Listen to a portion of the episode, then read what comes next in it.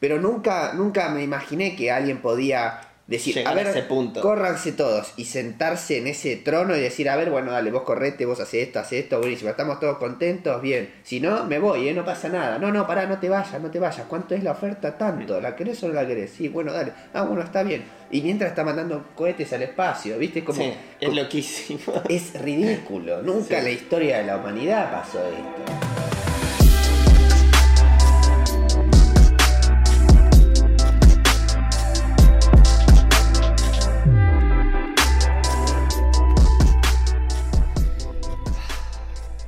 Bienvenidos y bienvenidas a este momento del pasado.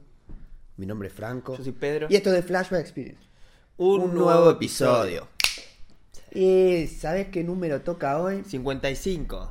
5555. ¿Te acordás de esa, de esa propaganda? Había una publicidad. 55, lo tengo a 55. Lalo Mir que decía así con las manos. 55, 55, Sí. 55. no sé de qué era. yo tampoco.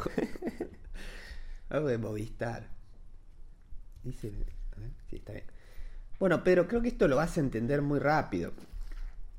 Así que no sé si hacer algún tipo de intro a esto. Pensé en mostrártelo directamente. Mándale. Y después vamos charlando. Drones FPV.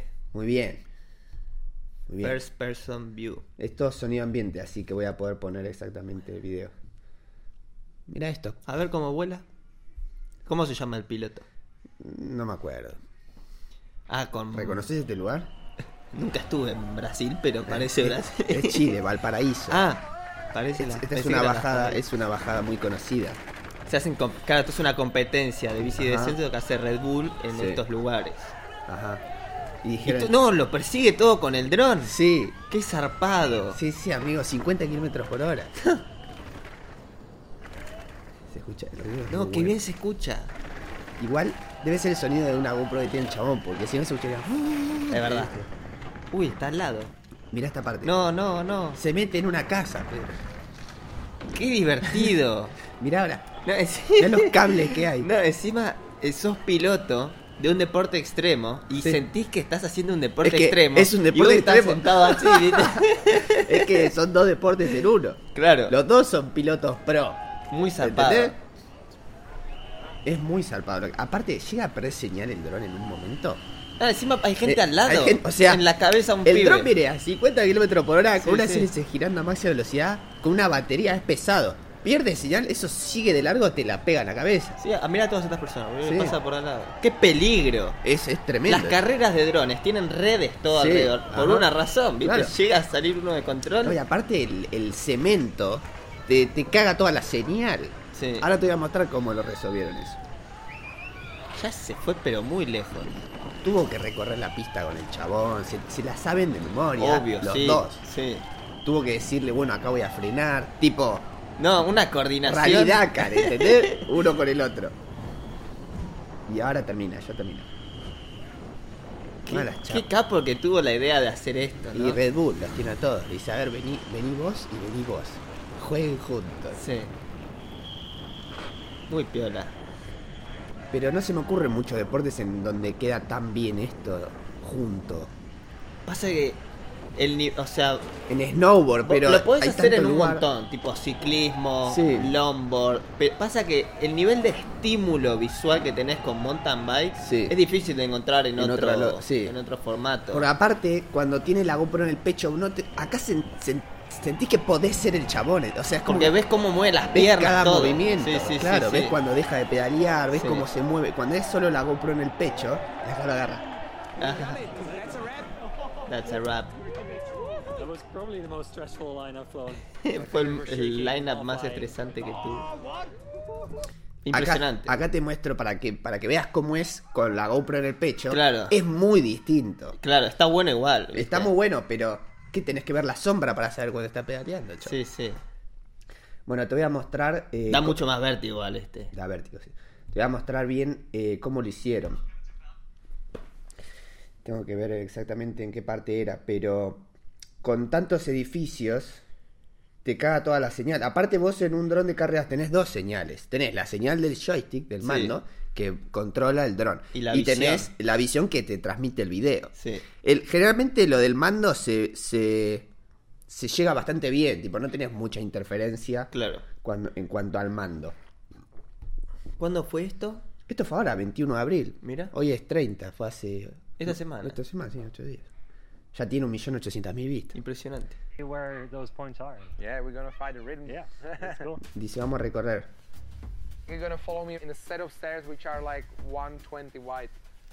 I can't even stand here. Whoa! I have to get this speed and entrance exactly right. If not, I'm, I'm Tiene not que gonna estudiar cada parte, Sí, la dice, altura. Si tengo, tengo que tener la altura y velocidad exacta, porque si no, no voy a poder hacer esta parte. Full speed Full through. speed. Nice. Full speed. Are you taking a shower? That's a new thing. Impresionante. Se mete en una casa, bueno, te quiero mostrar. Look at the view. Luckily, it's a wide landing. Big left. Big left. Big drop. Acá se puso a cortar. Mira. ¿Ves? Too? Está podando un árbol. Una rama, porque ahora no tiene que pensar solamente si la bici va a pasar bien. Porque si hay algo un poco más arriba, te lo llevas puesto con el dron. Sí. Y, y bueno, y se fija también todos los cables. Claro. Ahí dice, si pierdo señal, mi, mi salida de escape, naturalmente, Es es, para arriba. darle a fondo al acelerador y que el dron suba, ¿viste? Y sé que ahí voy a estar a salvo. Pero acá está lleno de cables, ¿entendés? Si el chabón se, le, se cae de la bici o pasa algo, no tiene salida. Tiene que o seguir derecho o subir esquivando cables. Bueno, así todo. Que perdí, Muy interesante. Perdí lo que tenía. A ver si hay algo más. Ah, bueno, ¿y cómo hicieron lo de la señal? Mirá esto. ¿Qué tiene? ¿Repetidores? Están en una terraza. Ajá. Sí, bueno, ahí es donde vas a tener mejor señal.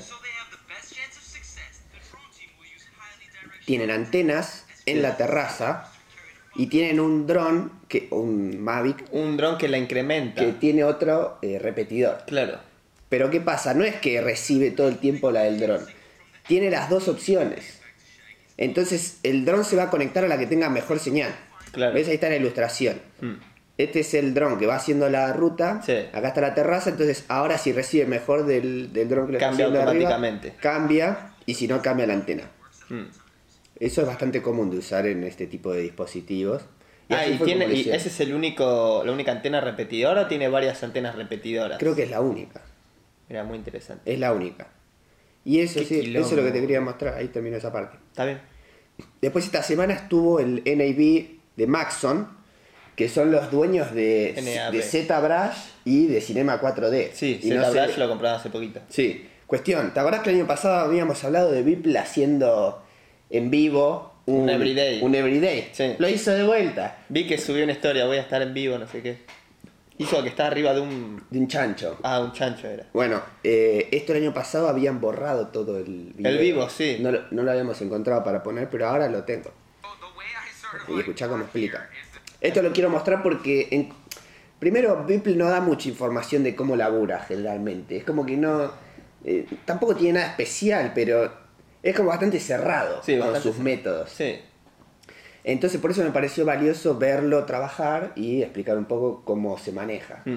Y ahora dice, el método que uso es tengo una librería de muchos objetos, digamos, Sí, sí. y los voy usando. Dice, para mí es una técnica que se va a volver cada vez más I popular. have a bunch of assets, and Sí, this muchos is objetos. a workflow that I think um, more people will sort of like use in the future, and something that I think um, as these sort of like libraries become more and more sort of um, sophisticated, and they have such a like depth of items, I think you're going to see a lot of um, ways where these are brought into scenes very quickly to sort of like concept things out. Bueno, es eso. Exactamente, sí.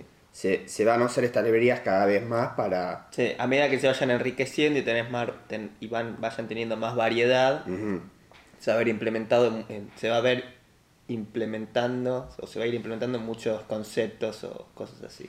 Quiero que veas esta parte. Le di, bueno, le fue diciendo a la gente, ¿qué hago? Bueno, tengo un animal, voy a poner un chancho, ponelo a Elon, a Elon más arriba del chancho. Y dice, Sí. ya lo usamos mucho a Elon, vamos Sí. a poner otra cosa. Pone un chabón, le saca la ropa y dice, son todos unos pervertidos, ¿viste? Jodiendo así, co- como, es él.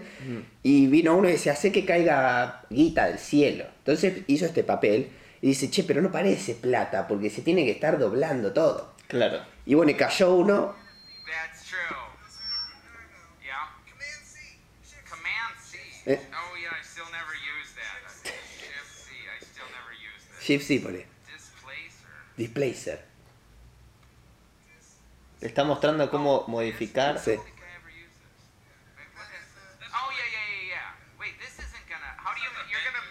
gonna bend it.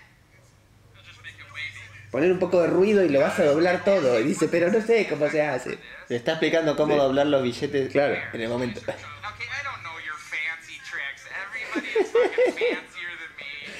Todos son más piolas que yo, con trucos más piolas. Ponerlo de hijo oh, del I know. Qué divertido, boludo. ¿Vos entendés? O sea, ese es un referente mundial este chabón. Sí, le están Y explicando. le están diciendo cómo hacer un truco de mierda. Claro, ahí le puso el ruido y quedó Sí. todo para el orto. Sí. Okay, that's actually a good idea. Es un- Wait, no, no, they look all. Okay. I know. Hace el ruido más grande, ya sé. Y acá se ve, ya un papel le quedó bien. Sí. Fue toda la presentación así, estuvieron, no sé, 40 minutos. Genial. Entonces el chabón tiene una audiencia en vivo, tiene la pantalla Son todos- gigante. son todos capos del son todos- 3D Claro, ahí. le dicen, pone esto, no sé qué. Le pone la jeta del chabón que estaba ahí. A ver si ahora lo, lo veo. La jeta del chabón la buscó en Google y le, le puso... Ah, se la puso encima. Sí, a un dólar. Ah.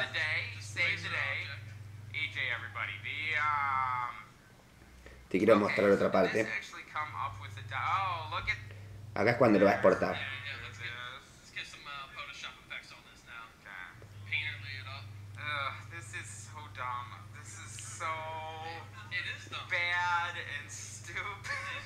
Esto es lo que te quiero mostrar, cómo se siente el chabón con la obra que hizo. Vos pensás que él vendió a 69 millones de dólares los primeros 5.000 everydays, Sí. que son 13 años de laburo todos los días. Sí. Y esto vos decís, le cagaron la obra. Está haciendo algo que parece que no le gusta. Eh, Claro. Quiero que veas cómo, cómo la termina y qué dice después.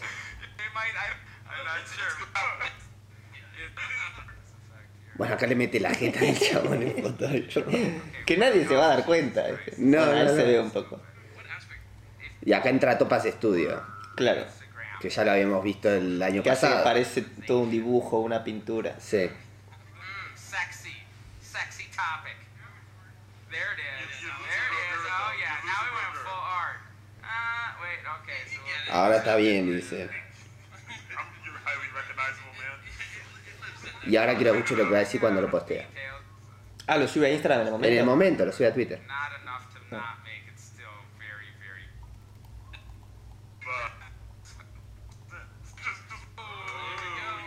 Ahora.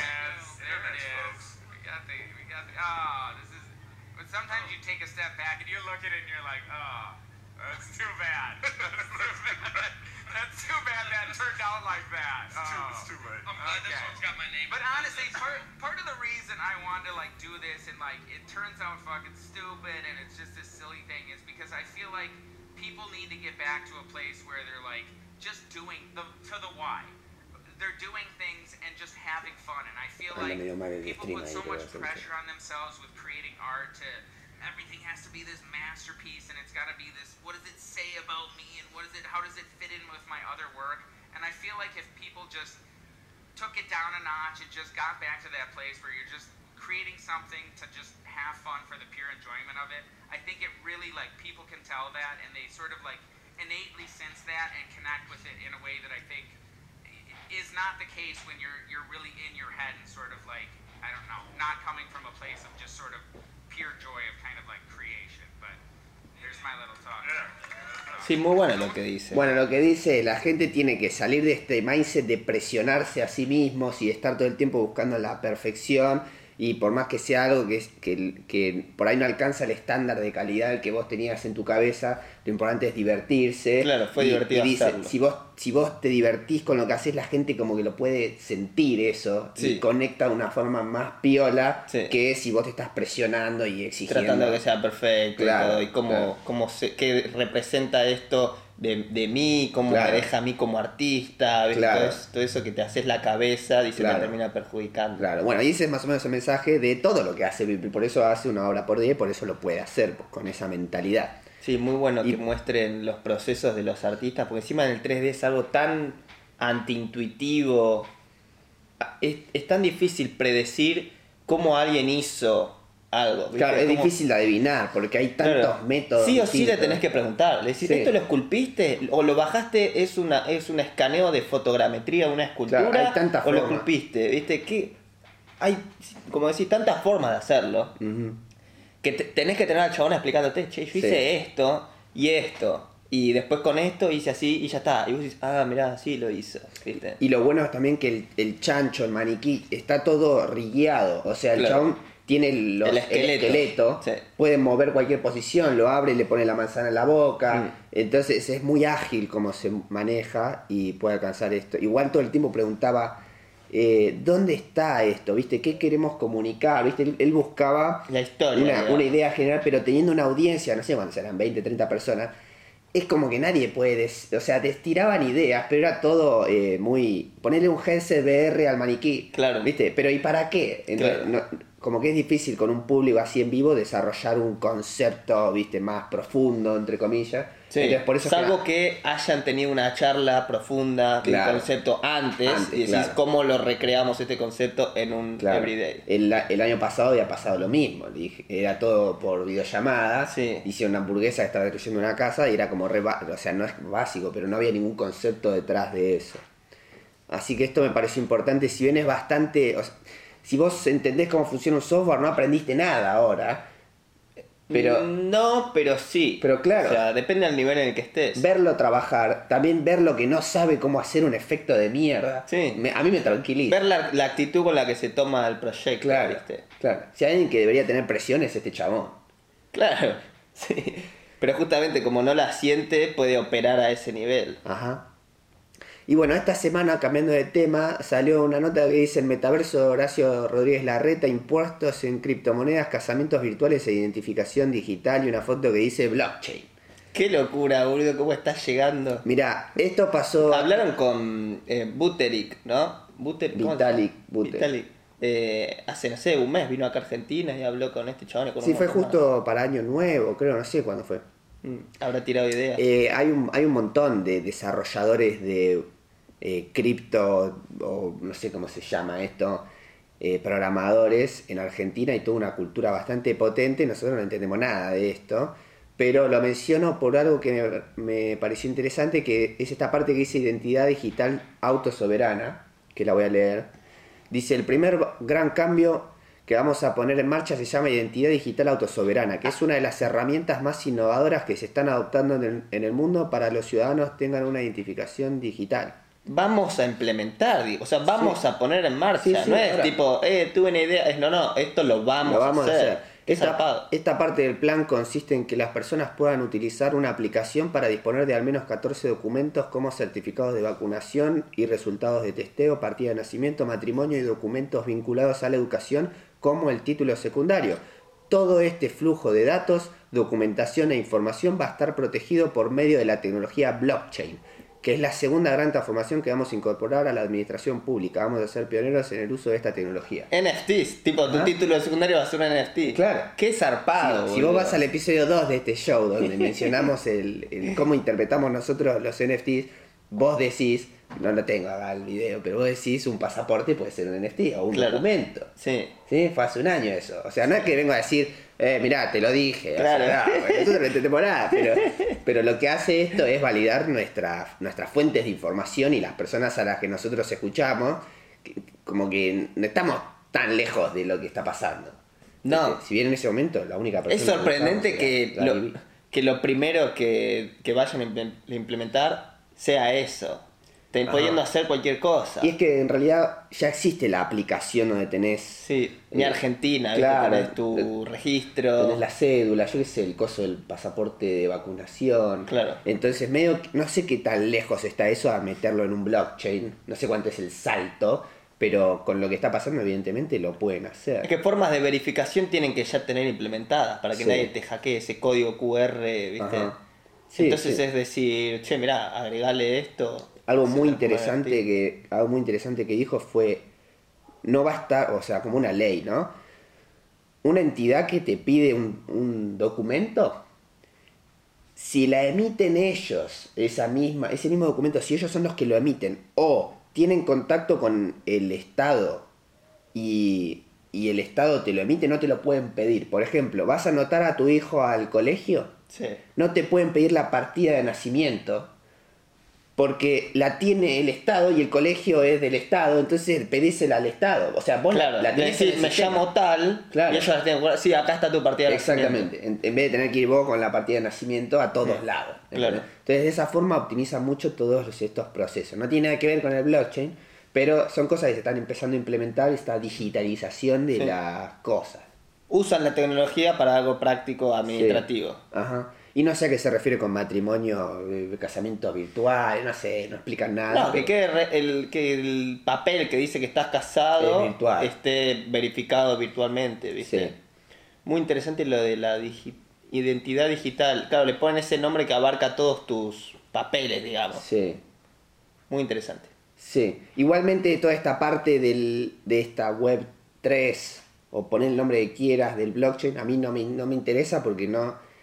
viste, no- no es como la, la implementación más aburrida. Claro, es como hacer trámite, como escribir un Sí. código, no, no le Está veo- buenísimo que se optimice. Sí, y que se empiece a implementar. Hmm. Y realmente ser pioneros en el mundo. No sé cuántos en el planeta están implementando esto en este momento. La verdad no tengo idea, no escuché que alguien hable de este tipo de documentos. No. Y las pocas veces... Sí, en Inglaterra había una casa que se vendió, eh, no me acuerdo. Sí, lo, hablamos en, en un episodio que en. Estados Unidos también Pero no es lo mismo vender una casa No, que, todo- desarrollar todo un, un sistema. Claro, que el Estado, viste, tenga todo eh, registrado virtualmente, Sí. verificado por el blockchain. Bueno. ¿algo más? Eh, y después te quería contarte con el celular acá la aplicación Spotify Green Room, ¿te acordás? Ah, la habíamos anunciado, pero Era no como, me acuerdo bien qué hacía. Era como Clubhouse o Twitter Space. Claro. Space Era como hacer un canal de Discord Claro. en Ajá. Spotify ahora. Bueno, ¿te acordás que vos analizaste el logo? Sí, Mirá el logo ahora. Spotify Live. Spotify Live, sí, cambió. Cambió. Eh, pero no, no era una G. Era una G. Era así con una G. Claro, con una G. Pero ya no. Está bien. Pero, pero ¿por qué tiene que hacer una, una aplicación aparte y no hacer una sección de Spotify que sea Spotify Live No sé. como Instagram? Pero ahora tenés canciones siendo streama- streameadas con gente. Por ejemplo, ah, Hay como un aula donde está sonando, digamos. Sí, la primera room italiana, dice acá. Eh, vamos, no sé, vamos a poner. ¿Entrás y pasa música? Join room, no sé, vamos a ver.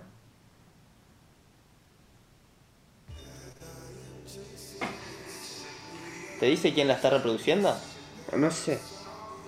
Hay un círculo verde ese. Sí, ¿no? hay un círculo verde, no sé. De- Ese es el que está hablando, por así decirlo. Sí.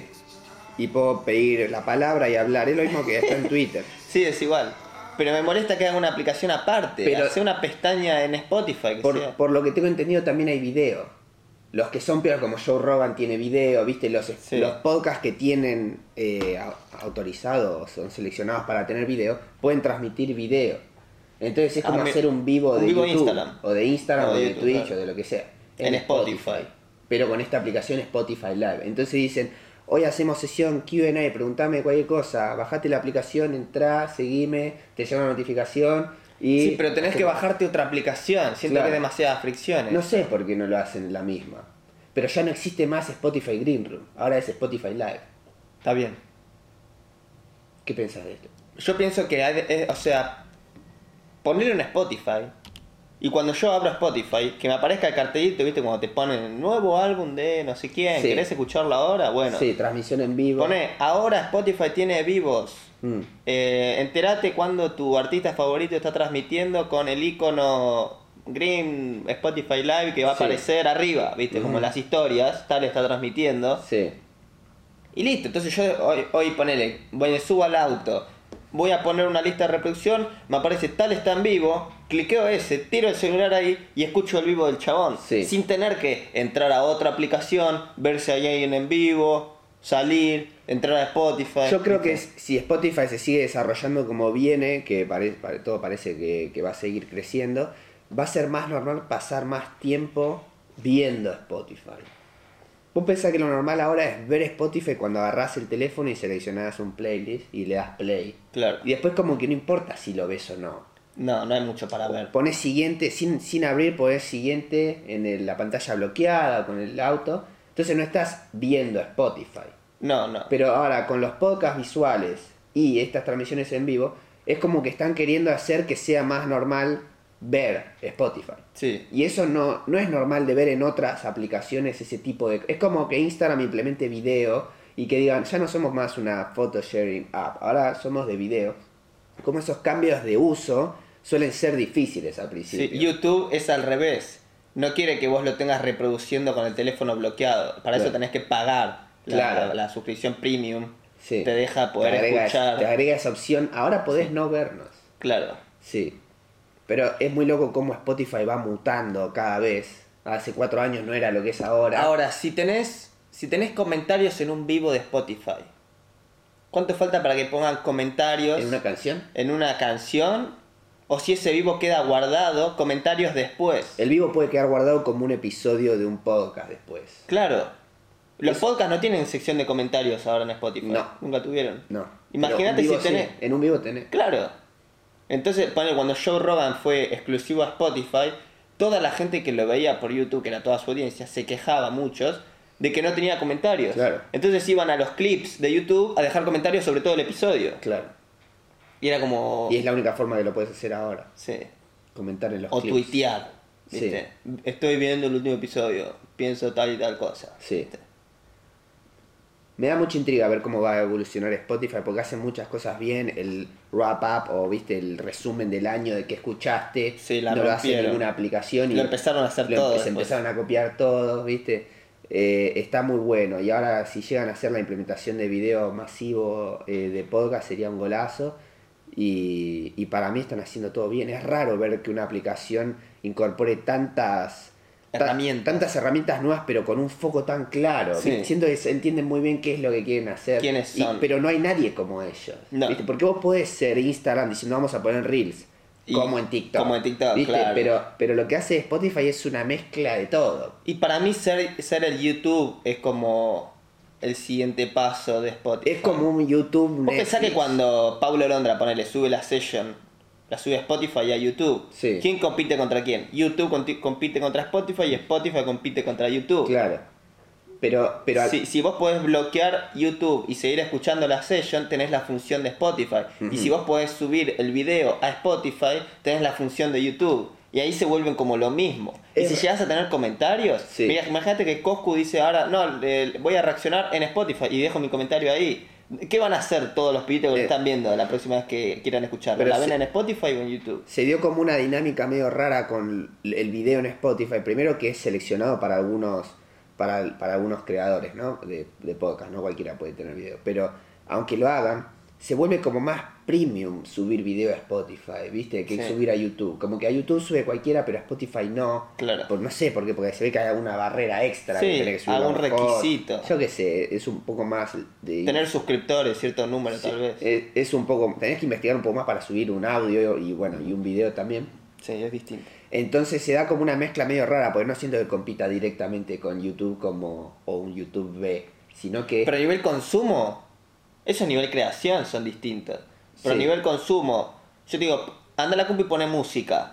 Sí. Vos podés poner YouTube o Spotify. pero yo siento, por ejemplo, el podcast de Lex Friedman y el de Andrew Huberman tendría mucho sentido que tengan video en Spotify, pues son gigantes en YouTube y Y no necesitas visualmente demasiada información, no, ¿viste? no necesitas, pero la poca que, por ejemplo, no, Andrew Huberman prácticamente no pone nada, No. así que es lo mismo, pero Lex Friedman a veces te pone una foto, Una fotito, sí. la tapa de un libro, qué sé yo, o algo así. Entonces estaría bueno, pero me llama la atención como digo, mirá cómo en mi cabeza los veo a ellos con el la, la reputación suficiente como para estar en Spotify. Con video, claro. Claro, es como que hay un escalón que tenés que alcanzar, Sí, ¿entendés? sin duda. Y siento que nosotros si llegamos a tener video en Spotify sería como colarnos en ese grupo, Sí. ¿entendés? Pasa que si tenés las cualidades que te habilitan a formar parte, para mí no importa el tamaño de tu show. No. Si es un show que fitea en ese espacio, tenés que poder hacerlo. Claro. Pero nada, cuestión, esto termina ahí la conclusión de lo que quería mostrar de Spotify vivo. Muy bien, va a cortar el video, ¿querés cortarlo y empezar de vuelta? Sí. Y hablo de lo que traje yo. Sí. Bueno, ahí va. Esta semana Elon Musk compró Twitter. Sí. Bien, fue lo más importante que pasó esta semana para mí a nivel social media Sí. y relevancia cultural a nivel eh, información de social media, etcétera, plataformas en general. Lo que voy a hablar es eh, cómo fue el, el proceso, digamos, de la adquisición, por qué Elon Musk planteó, viste, hacer esta propuesta para comprar Twitter, qué cambios propone y cuándo se proyectan aplicar esos cambios. ¿no? Sí. Bien. Empezamos. Después de muchas idas y vueltas y especulación, la junta directiva de Twitter aceptó la propuesta de Elon Musk para comprar la gigantesca red social por 44 billones de dólares. Sí. Lo- Hubo varias idas y vueltas, ofreció Sí. algo, no se lo aceptaron. Claro. Él amenazó, él y y dijo, eh, ofrezco, no sé, tanta guita y es mi última oferta y si no, Sí. me voy. Claro. Vendo todos mis shares y me voy. Eso es lo que voy a decir ahora. En marzo, Elon Musk compró el 9,2% de las acciones de todo Twitter. Sí. Automáticamente se convirtió en el inversor con más poder en toda la empresa. Sí. Gracias a esa posición que adquirió, le ofrecieron estar en la junta directiva, donde se toman las decisiones. Claro, el formato es, no hay, no, en ese momento no había un dueño que tomaba las decisiones. No. No había un Mark Zuckerberg. No. Sino que estaba repartida esa, ese poder de decisión con cada, con los con los más, lo que tenían más porciones de la torta, básicamente. Sí. Todos en una mesa. Entonces Bien. ahí lo, lo incorporaron. En ese momento, Elon Musk se rehusó a formar parte de la junta directiva. Después de ver cómo se manejaban, de tirar tipo un par de cosas que él, él decía, che, para mí tiene que cambiar esto, esto y esto, no le daban pelota o no les parecía, y como que notó una fricción, no le gustó estar ahí sentado en la junta directiva, dijo, no voy a formar parte de la junta directiva, y un par de días después dijo, te ofrezco comprar toda la plataforma por 43 billones de dólares. Dijo, si la propuesta es rechazada, voy a reconsiderar mi posición como el inversor más grande de la plataforma, lo cual podría afectar el precio de los stocks a futuro. Podría Sí. hacer que caiga. Así, tipo, me voy, es como, uh, al final Twitter Sí. es una mierda, así que pum, pierde valor. No, y también la, el- la oportunidad para otras plataformas para que él se posicione y decir, no, este es el nuevo Twitter Claro. y todos se van para allá. Tipo, Sí. sería trágico para Twitter como empresa. Bueno, entonces el pasado 24 de abril, que pasó esta semana, se juntaron a discutir la propuesta en la que Elon Musk le pagaría a los poseedores de las acciones 54 dólares con 20 cada acción. En principio Twitter esperaba rechazar la propuesta, pero luego de ver su plan financiero terminaron considerándola. Y uno, un chabón que lo analizaba decía lo más probable es que cuando la dijeron no, la rechazamos, es que estaban esperando que otro otra persona ofrezca algo mejor, como Claro. que haya otra propuesta superior Sí. a la de Elon Musk. Sí. Y no pasó nada, o que Elon Musk ofrezca más, no pasó nada, y dije, "Ah, bueno, está bien, aceptamos. Acá tenemos dos tweets que hablan sobre esa postura que tuvo Twitter a la hora de rechazar la propuesta. Uno dice, si la comisión directiva de Twitter rechaza la oferta que le hizo Elon Musk, entonces la junta directiva estaría actuando directamente en la posición opuesta a los intereses financieros de los accionistas. O sea, no pueden decir no nos interesa. Deberían decir, che, accionistas, ¿les interesa la propuesta? Porque Twitter es de los accionistas, Claro. no es de la junta directiva. Y Elon Musk estaba ofreciendo un precio que era más alto de lo que valía en realidad. Claro, cada por ahí había acción. mucha gente que decía, sí, sí, tipo, vendamos ahora, es una excelente propuesta. Entonces acá, bueno, el otro tweet, bueno, Elon Musk le respondió a ese chabón, dijo, absolutamente, sería completamente indefendible no poner esta oferta para que la voten los inversores, ¿viste? Los inversores son los que poseen la compañía, no la junta directiva. Y la otra encuesta que hizo fue eh, llevar a Twitter al sector privado vendiendo cada acción a 54 dólares con 20 debería ser decidido por los accionistas, no por la junta directiva. Sí. El 84% votó que sí. Bien. ¿Por qué quiere comprar Twitter Elon Musk? Bueno, acá voy a explicar todo, el- todo el quilombo que pasó Twitter y todo lo que se quejó Elon Musk de Twitter este último tiempo. Sí. Hoy en día Twitter puede elegir los temas de los que se hablan y las posiciones que se fomentan en contra de las que se eliminan dentro de la plataforma. Elon Musk no ve la adquisición de Twitter como una inversión financiera, diciendo, "Eh, me quiero llenar de plata, quiero comprar la, la plataforma más pegada ahora, a ver cuál es. No. En vez de eso lo ve como un servicio para el bien público. Lleva mucho tiempo quejándose de las formas en las que opera Twitter y los cambios que cree que deben tener. Y dijo lo siguiente. Es importante que el usuario tenga la realidad y la percepción de que puede hablar libremente dentro de los límites de la ley. Sí. Y acá puso una encuesta, puso el- la libertad de expresión es esencial para una democracia en funcionamiento. ¿Crees que Twitter sigue este principio de forma rigurosa? El 70% votó que no. Sí. Ya vimos cómo eh, Twitter y Facebook cancelan ciertas opiniones cuando se trata de debates ¿viste? masivos o públicos que pueden traer quilombos. ¿viste? Cuando fue la movilización del 6 de enero del 2020 al Capitolio de Estados Unidos, mucha movilización se hizo por medio de Twitter y cancelaron a Donald Trump después de eso y a otras cuentas más Sí. que siguen baneadas de la plataforma. Algo que me viene a la cabeza fue el, el médico, creo que se llama Robert Malone. Malone como Post Malone, pero el nombre no me acuerdo exactamente, que estuvo en el podcast Joe Rogan, el chabón que creó las vacunas de ARN mensajero, que es la tecnología que usa Pfizer y Moderna, las vacunas del COVID. Sí. Y, y el, el chabón estaba tirando data de las vacunas y lo cancelaron, tipo, le cerraron el Twitter. Claro, ¿Entendés? Así de la nada. Y como que era desinformación. claro. Porque lo comparaban con otra información que estaba, no sé, de público conocimiento. Y el chabón si dice, che, mira, esto está mal, esto es así. eh, ese, esa comparación, si el primero que dijeron esto es la verdad estaba mal, después no puede venir alguien a decir esto está mal, esto es así, porque dicen estás fomentando la desinformación. Claro. Entonces no podía haber un- una conversación sobre Sí. un tema. Y eso es lo que quiere atender Elon Musk. Puso también, dijo, la libertad de expresión es el factor fundamental de una democracia en funcionamiento y Twitter es el lugar donde los temas más vitales para el futuro de la humanidad son debatidos. También quiero hacer a Twitter mejor que nunca, mejorando el producto con nuevas funciones, haciendo los algoritmos open source Eso es para incrementar la confianza, eliminar los bots que hacen spam y autenticar a todos los humanos. Twitter tiene tremendo potencial y estoy entusiasmado por trabajar con la compañía y su comunidad de usuarios para poder desbloquearlo. Va- varias cosas, varias cosas. Uno, autentificar a los humanos es eh, como el, digamos, el tilde azul para chequear que no hay un robot tuiteando. Sí, o que no es una farm, Sí. Mm. una granja de, de bots, de cuentas fake que dicen cosas. Porque Sí. algo que me di cuenta es, es muy fácil fakear una cuenta de Twitter, es mucho más fácil fakearla que, con- que, que fakear una cuenta de Instagram. O de cualquier en otra, Instagram, de YouTube, de cualquier cosa. Sí, en Instagram vos podés ver los me gustas, los comentarios y los seguidores y seguidos Y las- al las toque. etiquetas. Sí, las al toque podés decir, esta cuenta es recontra fake. Sí. Ahora, en Twitter, que pones solo tweets que por ahí no tenés me gustas, por ahí no tenés seguidores, no tenés etiqueta, nadie te retuitea y podés ser una persona real. Podés, podés llegar a sospechar, pero no es tan obvio. Claro, y mismo si haces, ponele que decís, no, voy a hacer que tenga retweets haciendo otras cuentas fake, Claro. puedes hacer todo un ecosistema de gente, de multitudes que son fake, muy Sí. fácil. Otra- la segunda cosa, hacer el algoritmo open source. El chabón dice,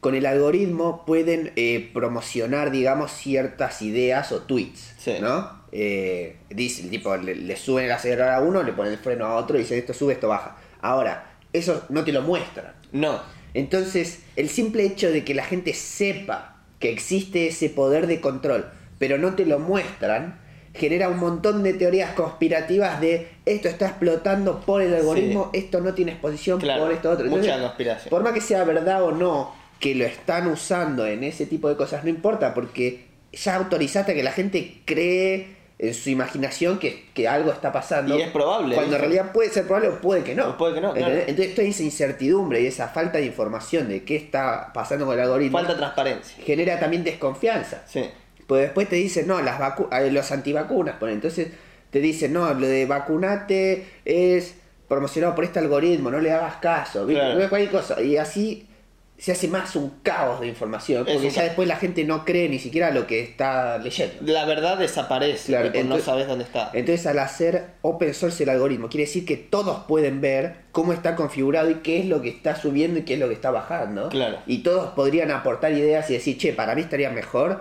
si, si en vez de esto tenés esto. ¿entendés? Entonces es un cambio radical en el funcionamiento de los algoritmos en las plataformas. Sería la primera vez que esto se hace y sería muy zarpado. Y lo Sí. otro, ¿qué, qué era lo primero que dijiste? Eh, Había algo más. libertad de expresión. ¿Sobre qué? Estos tres, dijiste tres cosas. Ah. Pero ahora vamos a hablar de todas esas. Open source, eliminar los bots y autenticar a los humanos. Bueno, y lo de libertad de expresión, él dijo en la charla TED que, que hubo estos días, que él definía la libertad de expresión como un- una buena forma de identificar si había libertad, freedom, free, free speech o libertad de expresión, era alguien que no te agrada diciendo algo que no te agrada. Si eso está pasando, quiere decir que hay libertad de expresión y está Sí. funcionando bien. Claro. Bueno, vamos, más adelante vamos a tocar sobre eso también. Eh, acá un análisis que hacen sobre la plataforma es que Twitter es fundamental para muchos movimientos sociales súper importantes, para que se puedan ejecutar, como Black Lives Matter o acá ni una menos, viste acá en Argentina, o así muchísimos movimientos Sí. que son para, para traer luz a conflictos sociales que tipo tienen que frenar o ese tipo de cosas, que la gente se organiza gracias a la plataforma. Claro, ti- vienen desde una organización eh, comunitaria Sí. y no hay una entidad nacional Sí. o una empresa privada o alguien con mucho poder que aprieta un botón y las cosas suceden, sino que necesitas de esa colaboración comunitaria para que se lleven a cabo. Pero también es una herramienta muy utilizada para la desinformación y el acoso. Y acá eh, lo que dice Elon Musk, como poner política de control, dice, una buena política de la plataforma debería tener como resultado a el 10% de la extrema derecha igual de molestos que al 10% de la extrema izquierda. O sea, debería haber conflicto. No Sí. podés tener a todos conformes. No. Y si tenés a los 10% igual de molestos, entonces está bien. Es como encontrar un balance. Sí. Acá está el tweet. Y vamos a ver los cambios que propone y a analizar cada uno. El primero es la, que la moderación de contenido sea transparente, haciendo los algoritmos open source. Bien. Él dice, yo voy a poner el algoritmo en GitHub, que Sí. es una- un sitio muy común para todos los que hacen programación sí, y todo un eso. montón de cosas. Acá todos podrían verlo y proponer soluciones a las fallas que encuentren. Claro. Entonces se dice, che, tenemos estos bots que hacen este spam. eh, así los filtra el algoritmo. ¿Qué podemos hacer para que los filtre y los detecte mejor? Y uno dice, che, mira, acá desarrolló un código que los detecta Sí, mejor. Pum, lo aplicamos.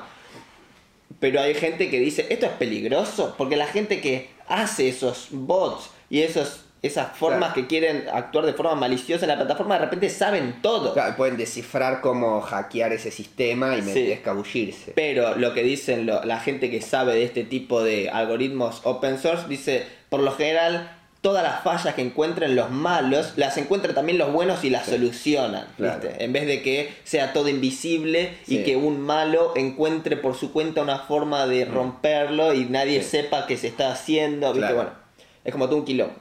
La segunda es verificar a todos los humanos. Es como tener el tilde azul Sí. si no sos un bot. Y esta, una opción es que sea pagando. Sí. Entonces, si vos haces que salga, no sé, 30 dólares tener tu cuenta verificada y que sea un requisito para usar la app, de repente alguien que quiera hacer 400 bots no va a pagar 30 dólares por cada uno porque le sale una fortuna. Claro, hoy es ¿Viste? gratis hacer una cuenta. Hoy es, es gratis. Y uno acá puso, por favor, hacerlo, hacerlo económico en Argentina. Una familia entera come con 3 dólares acá. Y él le respondió, sí, debería ser proporcionado a lo que pueda pagar un local en...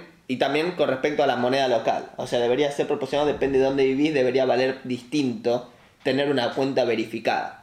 Qué gracioso que tire ese tweet y le responda de Argentina. Sí, Gonza Ábalos lo tuiteó. Bueno, y también puso, incluso podríamos poner una opción de pagar en, en criptomonedas. Viste, que hoy en día no hay una red social que acepte criptomonedas. ¿viste? No o sea, el chabón puede plantear ese tipo de cosas. No que yo sepa. Bueno, la siguiente es eliminar la publicidad para los que tienen el servicio de suscripción, o sea, los que pagan mensualmente una suscripción en Twitter, que no haya publicidad y que sea una experiencia muchísimo mejor. Y por último es crear un botón de editar, que puede traer problemas si no se aplica bien. Algunos dicen, che, si vos pones que se puede editar un tweet, una persona puede decir algo, tener muchos retweets, Sí, mucha exposición, después lo edita Sí. y dice, al final dije otra cosa y tiene Sí. todo, toda esa repercusión, se mantiene, ¿viste? ¿Cómo haces? Sí. Y lo que propone Elon Musk es tener un límite de tiempo en el que Mm. podés hacer el- la edición y que todos los retweets y todas las cosas que se hicieron antes se eliminen. Se resetea. Se resetee todo. Sí. Acá está la encuesta que hizo Elon Musk para poner un edit button y tuvo 73% que sí. Mm. Ahora, ¿cuándo, cuándo se aplican todos estos cambios? Así que, ¿qué onda? ¿Ya la compró? Bueno, no. Si bien la junta directiva aceptó la propuesta, la adquisición no se finaliza hasta que el trato se ponga a disposición de los inversores que tienen las acciones y que ellos voten. ¿Viste? Sí, estoy de acuerdo, quiero vender todo. Lo que se espera que se haga el cierre antes de fin de año, digamos, este año. Así que bueno, esa es la conclusión, de, tipo atendiendo cómo fue todo el ida y vuelta y qué propone y por qué y todo eso. Lo que más me llamó la atención es que Elon Musk no es un developer de social media. No. ¿Entendés? Es como que para mí es un cambio zarpado. Vos tenés chabones como Jeff Bezos que creó Amazon Sí. y que también tiene una empresa de viajes al espacio, que Sí. se llama Blue Horizon, no me acuerdo el nombre. No sé. Eh, tenés a Mark Zuckerberg que compró Instagram, que tiene Sí. una movida similar. Un chabón que creó Facebook comprando Instagram y WhatsApp. Pero Elon Musk no creó una red social. Bueno, eh, Jeff Bezos compró de New, eh, ¿cómo es? The New York Post o algo así, una, un diario lo compró él Bueno. sin tener experiencia en social media. Pero digo, viste, es natural sab- saber, pensar que la plata te da poder, ¿no? Alguien con mucha guita, o estas personas que son los más ricos del planeta, tienen muchísimo poder. Pero Claro. es muy curioso cómo, siendo el dueño de Twitter, lo veo como mucho más poderoso ahora que antes. 100%, para mí sí, 100%. ¿Entendés? Porque con esa guita sí vos podés hacer muchas cosas, pero amigo, el chon aprieta un botón y está afectando al planeta entero. Sí. ¿Entendés? Sí. Hay pocas personas en el mundo con el poder que tiene él ahora. Sí. Si bien siempre tuvo mucho poder por tener mucha guita, es distinto esto. Sí, algo que dijo él es, me encantaría que todo, toda la gente que está en mi contra use Twitter para expresarse, ¿viste? Claro. Porque digo, él, él dice, ahí vas a poder. Y es loquísimo, Claro, como vas a poder expresarte. él, él pudiendo decir, ah, vos estás en mi contra, en, en mi contra, pum, te cancelo, viste, no tenés más Twitter. No uses, dice, no uses Twitter, ¿dónde Claro. vas a ir? ¿Viste? Claro, y él te dice, no, habla acá, que para eso lo compré, Y ahí- para que todos puedan opinar. Y ahora sos un, sos un hipócrita estando en su contra y usando su plataforma. Claro, es. Te cagó, te cagó. Eh, pero es sorprendente como ahora todos lo tenemos en nuestro bolsillo, tomando decisiones. Sí. Porque si vos tenés Twitter, él está ahí adentro. O sea, de repente, si pones esa encuesta de querés un botón de edit, si vos pones que sí, estás, Estás- tipo. sí. eh, estás. Estás hablando con el dueño. Claro, es loquísimo. Es como, lo tenés que seguir en Instagram por eso, o, o te van a llegar ese tipo de encuestas en las que decís, che, y si, y si hace esto, y si implementa esto, viste, qué sé yo. Es loquísimo. Es muy extraño, pero me- lo que más me llama la atención es cómo el chabón no estaba en esa situación y se metió. Se No, pero Esa- después, de, después de hablar Bueno. 10 millones de veces con Twitter y, ofrecer soluciones y cuestionar cosas y que no le den pelota. Pero yo no pensé que eso era posible. Yo Llegó a esa instancia. El chabón ya era muy influenciador con Twitter, de- solo con su cuenta. Mm. Sí. Tuiteando sobre el Bitcoin, tuiteando sobre acciones de una empresa, lo que sea. El chabón ya tenía, viste, ese poder. Sí. Pero nunca, nunca me imaginé que alguien podía decir, Llegar a ver, a ese punto. córranse todos y sentarse en ese trono y decir, a ver, bueno, dale, vos correte, vos haces esto, haces esto, buenísimo, estamos todos contentos, bien. Si no, me voy, ¿eh? no pasa nada. No, no, pará, no te vayas, no te vayas. ¿Cuánto es la oferta? Tanto. ¿La querés o no la querés? Sí, bueno, dale. Ah, bueno, está bien. Y mientras está mandando cohetes al espacio, ¿viste? Como, Sí, es como- loquísimo. es ridículo. Nunca Sí. en la historia de la humanidad pasó esto. No. Por lo menos no, viste, yo no entiendo nada, ¿no? Pero me parece algo significativo. Bueno, ¿eso es todo? Sí. Eso fue todo por este episodio. Si te gustó, puedes dejar tu me gusta y suscribirte al canal. También nos puedes encontrar en Instagram y Spotify como The Flashback Experience para seguir enterándote de la actualidad del pasado relevante en el futuro. Todos los links están en la descripción. Nos vemos.